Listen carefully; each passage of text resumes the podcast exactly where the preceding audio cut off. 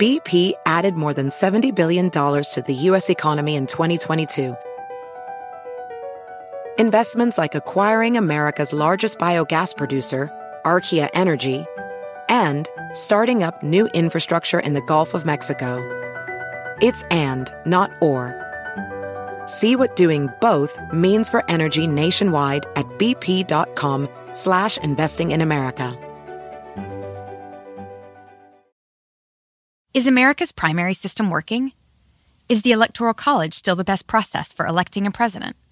Could a third party candidate ever be successful?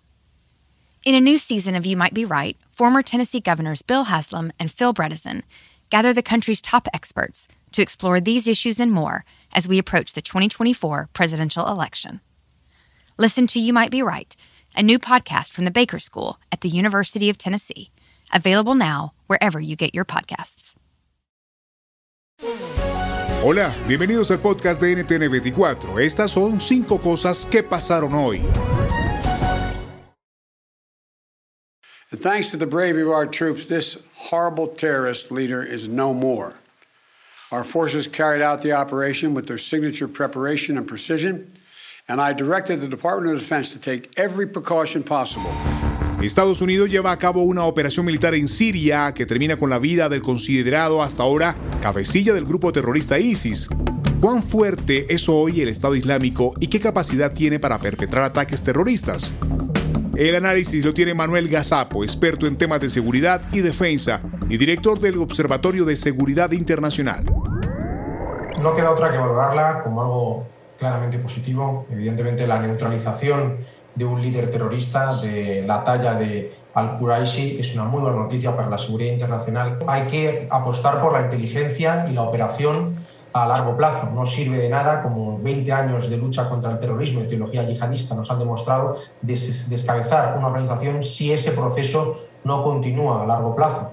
Tanto es así que vimos cómo Abu Bakr al-Baghdadi fue neutralizado en 2019 y, sin embargo, la organización terrorista sigue estando en plena vigencia. 42.000 cédulas de ciudadanos colombo-venezolanos fueron canceladas. Recordemos que para tener dicho documento se debe acreditar ser hijo o hija de un padre o madre colombiano.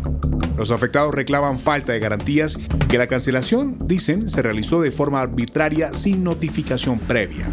Sin embargo, la registraduría respondió que no pasaron un proceso de verificación.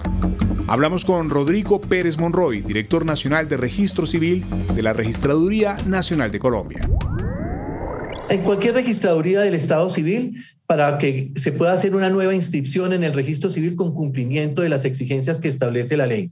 Luego de tener ese nuevo, esa nueva inscripción, si cumple con los requisitos no va a tener ningún inconveniente, o bien porque se le expida una nueva cédula de ciudadanía, o bien porque solicite se conserve el número único de identidad personal para que se le expida ese número en el registro civil y que lo pueda conservar siempre y cuando la inscripción en el registro civil cumpla con los requisitos de ley. Andrés Manuel López Obrador cambia su nominado para embajador en Panamá tras el rechazo de la Cancillería panameña. Sustituye a un candidato que está acusado de acoso sexual en el pasado. El caso reabre el debate sobre cómo AMLO maneja la diplomacia mexicana. Arturo Sarucán, consultor internacional y diplomático, nos da los detalles de esta preocupante práctica. El, el problema se deriva primero del perfil de quienes ha estado designando el presidente a, lo largo de su sexenio, es decir, perfiles que más allá de si carecen o no carecen de experiencia diplomática, de conocimiento de las relaciones internacionales, han abierto muchas interrogantes y la más clara ha sido esta precisamente a la que tú te refieres ahora, de un hombre sin experiencia eh, diplomática, sin trayectoria en las relaciones internacionales, que además ha sido acusado de acoso sexual y que ha generado un, nuevamente un debate al interior de México acerca de cómo se posiciona el presidente con relación a este tipo de casos y de temas. No cesa la tensión política en Perú. El nuevo primer ministro de gobierno de Pedro Castillo, Héctor Valer, ha generado un fuerte rechazo tras la revelación en la prensa de que agredía a su hija y a su esposa. Numerosos pronunciamientos de colectivos feministas y de personas LGTBI, congresistas y líderes de opinión exigen su salida inmediata. Años atrás, sus vecinos lo declararon persona non grata en el edificio y recolectaron firmas para expulsarlo con sus contiguos gritos y amenazas. El análisis con el congresista Jorge Montoya. No creo que exista una persona en este mundo que llegue al gobierno de un país con todo el grupo de asesores que tiene y se equivoque de esa manera tan garrafal. O sea, ha nombrado ministros no idóneos, en especial al Premier, y eso va a generar un problema de inestabilidad en el país. No, no, el Premier no va a sostenerse en el cargo definitivamente con todas las acusaciones que tiene. Estamos pensando de que obedece, como le digo, a una estrategia. El ministro de Relaciones Exteriores que ha puesto es un, un antiguo magistrado que estuvo de acuerdo con el cierre del Congreso de Vizcarra, avaló el cierre del Congreso eso le da el perfil que tiene la gente que él está buscando. Y eso es lo que nos alerta a nosotros a pensar que podría ser que esté buscando eso justamente, cerrar el Congreso.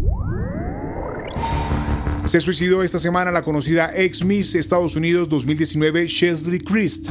Hace unos meses, Christ aseguró sentirse incómoda al envejecer a la vista del público y en varias ocasiones había hablado sobre la importancia de la salud mental. Le preguntamos a Edith Chiro, psicóloga clínica, sobre por qué crece la ansiedad, especialmente en los jóvenes, y cómo prevenir sus consecuencias fatales darte el permiso de sentir tristeza, darte el permiso de sentir rabia, de sentir dolor, está bien, es saludable, es parte del proceso. Pasar por un proceso de duelo, pasar por un proceso de, de reconocer lo que, fue, lo que es esa pérdida, lo que es ese dolor, todo eso está muy bien, eso no tiene ningún problema y hay que dar el espacio para que poder expresar todas estas emociones y expresarlas con los demás también, no que sea un motivo de vergüenza y no que sea un motivo de culpa. La comunidad en la que vivimos, el grupo que, el que tenemos, la, la, la, tribu a la que pertenecemos, tiene que tener esa, ese punto de apoyo y, de, de, de, de seguridad y de soporte para nosotros poder resolver problemas todos los días.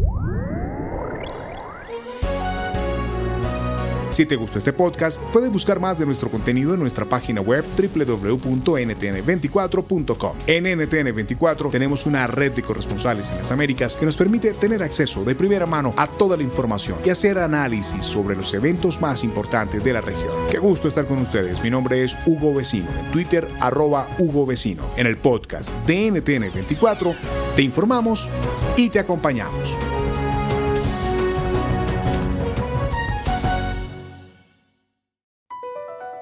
BP added more than $70 billion to the U.S. economy in 2022 by making investments from coast to coast. Investments like building charging hubs for fleets of electric buses in California and starting up new infrastructure in the Gulf of Mexico. It's and, not or. See what doing both means for energy nationwide at bp.com slash investing in America.